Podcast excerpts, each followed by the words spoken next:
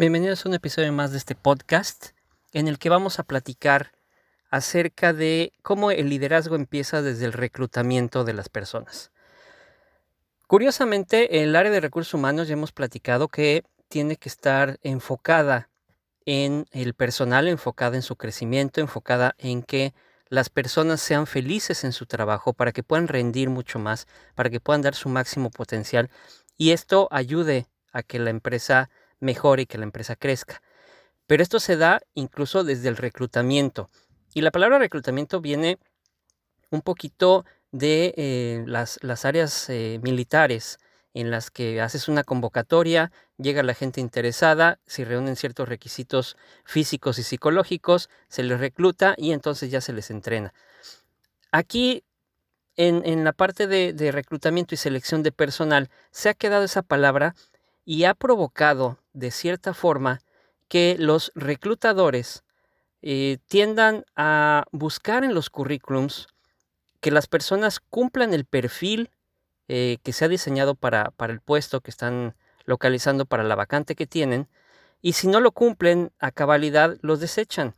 Y otra de las, de las cosas que, que se está haciendo es que cuando algunas personas cumplen con ese perfil, se les llama una entrevista y entonces tienen que cumplir otra serie de requisitos, entre los cuales, curiosamente, muchos reclutadores eh, lo manejan como que el candidato tiene que saberse vender. Esta es una situación interesante, me ha hecho reflexionar bastante, porque pues realmente la gente que está buscando trabajo no tiene por qué estar buscando venderse, no tiene por qué eh, aprender a venderse si lo único que tiene que hacer es presentar su, documentación, presentar cuál es su experiencia, dónde ha trabajado, cuáles son los, logros que ha, conseguido, cómo es él como persona, cuáles son sus valores, cuáles son sus sueños. Eso es lo que tiene que hacer un candidato a una vacante.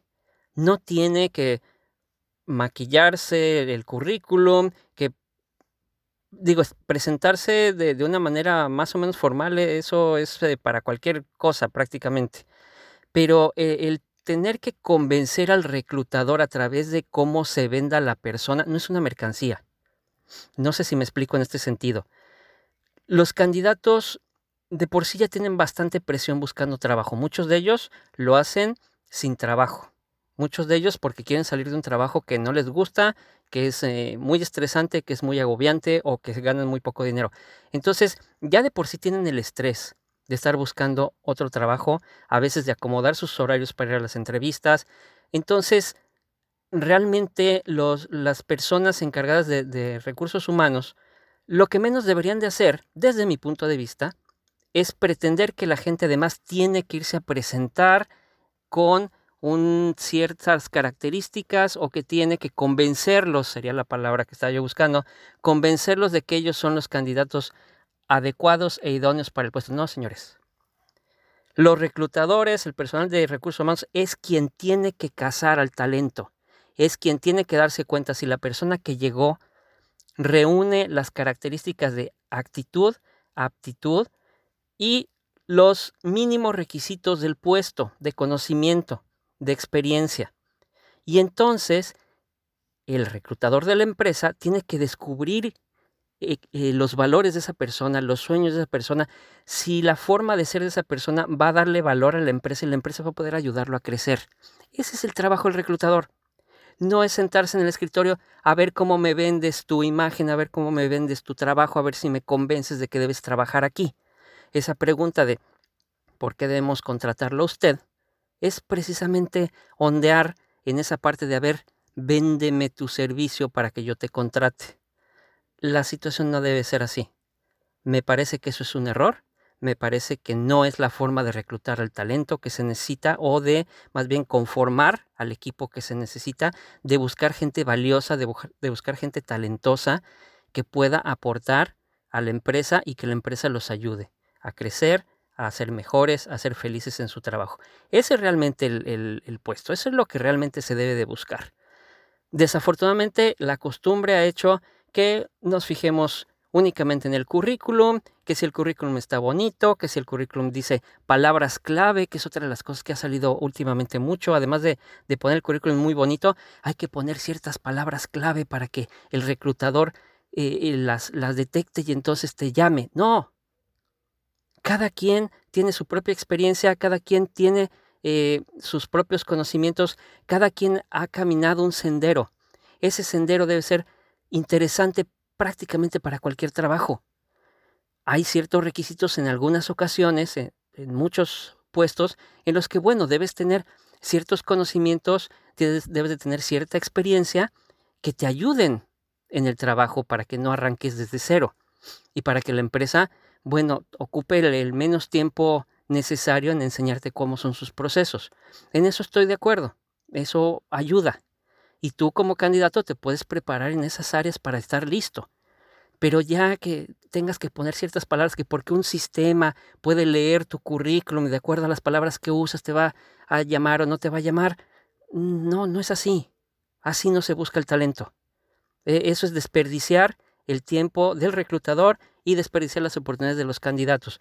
En un futuro, muy probablemente en unos 10 años, en unos 15 años, va a haber sistemas automatizados, algoritmos que busquen a las personas que reúnen ciertas características. Esperemos que quien organice esas características lo haga en base a buscar talento y no a buscar perfiles.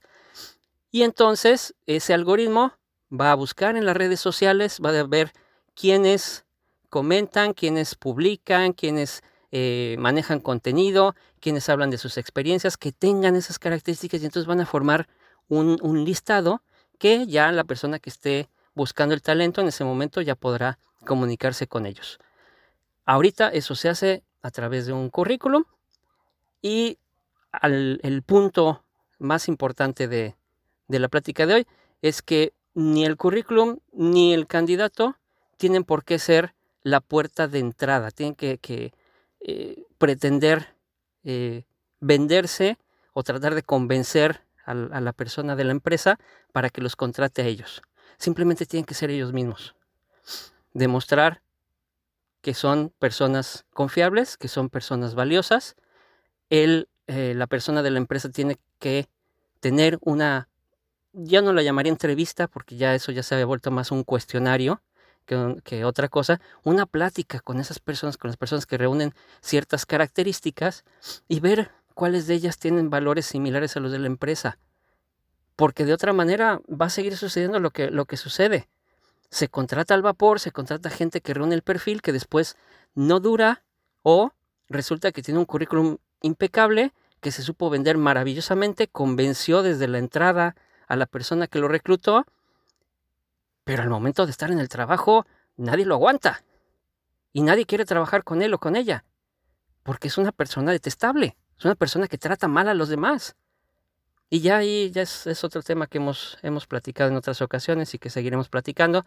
Pero pues realmente el liderazgo de la empresa empieza desde el reclutamiento. Si cambiamos esa mentalidad, es ese detalle mental de que no estamos reclutando gente, estamos buscando talento. Desde ahí los mismos procedimientos pueden empezar a cambiar para que realmente la gente que va a lograr que la empresa sea líder en su mercado esté en los puestos de nuestra empresa. Eso es lo que les quería comentar el día de hoy. Muchas gracias por escuchar. Espero que eh, sigan los demás episodios. Ya tenemos algunos anteriores para que los puedan revisar y los próximos que seguirán saliendo. Gracias nuevamente y seguimos en sintonía.